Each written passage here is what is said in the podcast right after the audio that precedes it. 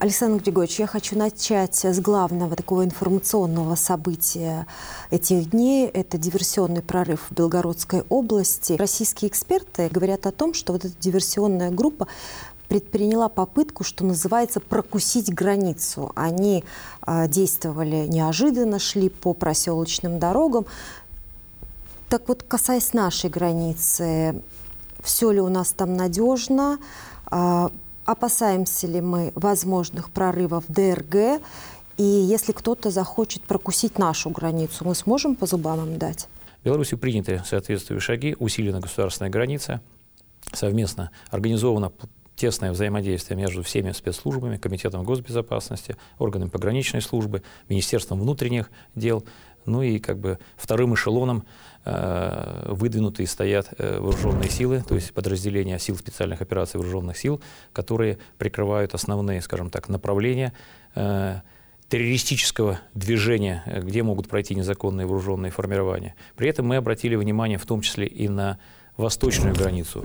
Ни в коей мере не закрываясь от наших стратегических партнеров Российской Федерации, но понимаем прекрасно, что как таковой границы с Российской Федерацией нет, потому что это наши союзники, вот, то, что было раньше с Украиной. Поэтому ряд шагов мы предприняли по прикрытию, в том числе и различных э, дорог не основного пользования, но на основных магистралях было возмущение небольшое в прессе, но это было направлено прежде всего для обеспечения безопасности людей как на территории Республики Беларусь, так и на территории Российской Федерации. А население приграничных регионов у нас э, проинформировано, например, о порядке своих действий, не дай бог, в случае возникновения э, какой-то военной угрозы? Страну должны защищать все, не только военные. Люди э, сообщают немедленно о появлении незнакомых людей, техники в той или ином населенном пункте, деревне. А проводимые учения по отработке задержанию диверсионно-разведывательных групп, пресечению действий незаконно вооруженных формирований, местное население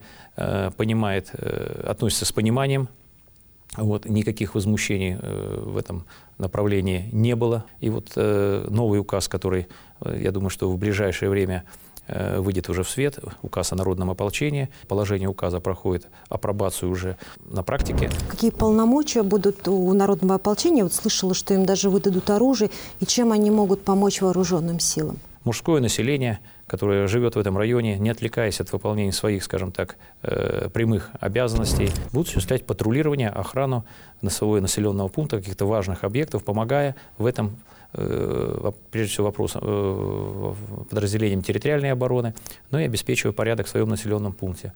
Не только мужчины, но и женщины высказывают желание э, при необходимости также вступить в ряды народного ополчения. Недавно Александр Лукашенко встречался с парламентариями УДКБ и как раз-таки подчеркнул, что в единстве с единством. У нас некие такие проблемы и недопонимания есть. Если завтра война, удастся ли кому-то из членов УДКБ отсидеться в сторонке, остаться в мире? Здесь отсидеться вряд ли кому-то получится. Э, в противном случае, зачем этот договор э, нужен? Э, для того, чтобы, если одна из стран испытывает какую-то угрозу, да, а, а другие смотрят со стороны, ну, наверное, тогда он не нужен. Ведь Соединенные Штаты, проводя свою политику, игнорирование интересов других государств, пытаются спровоцировать и вокруг, э, назовем так, Российской Федерации э, точки э, напряжения.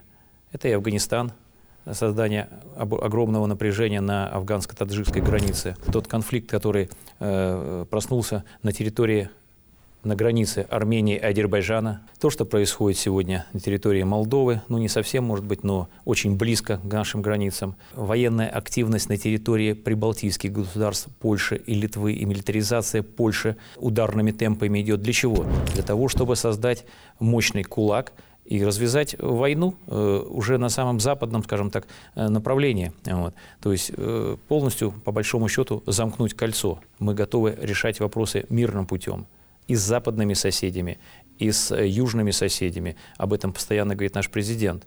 Но, к сожалению, нас не слышат. Ни польское, ни прибалтийское руководство не э, желает решать какие-то вопросы конструктивным, мирным путем. А размещение а, ядерного оружия в Беларуси, на ваш взгляд, может остудить вот горячие головы и как-то снизить вот эту напряженность, эскалацию? То, что происходит сегодня на территории сопредельных стран, на территории, прежде всего, Польши, до 4% ВВП отводится на нужды обороны в ущерб экономике, в ущерб интересам простых граждан. Ну, создается, по большому счету, наступательная группировка. Оно видно невооруженным взглядом. Поэтому, чтобы остудить эти головы, Беларусь, конечно, может э, пойти этим же путем и э, экономику перенацелить на военные нужды, начать создавать, увеличивать и разворачивать вооруженные силы до э, численности военного времени. Но это ляжет огромным бременем на экономику, на благосостояние граждан, населения Беларуси. Зачем это делать? Люди привыкли жить в комфорте, цивилизованно, красиво. Так вот, э, одним из элементов, скажем так, стратегического сдерживания в военном плане, конечно, является ядерное оружие, тактическое ядерное оружие. И Запад э, просто не оставил Беларуси других путей, хотя, выводя в свое время в 90-х годах, годах э, ядерное оружие из Беларуси, Запад, прежде всего Соединенные Штаты Америки, гарантировали обеспечение безопасности, отсутствие каких-либо санкций в отношении Беларуси. Сегодня все нарушено. Все обещания сегодня рухнули, как говорится, в лето. Вот.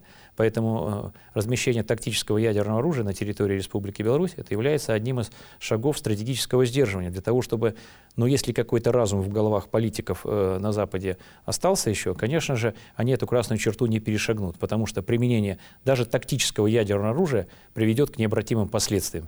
Это будет, конечно, крайний шаг, но шаг оправданный для того, чтобы защитить нашу страну, чтобы не нам чужого не надо, но своего мы никогда не отдадим.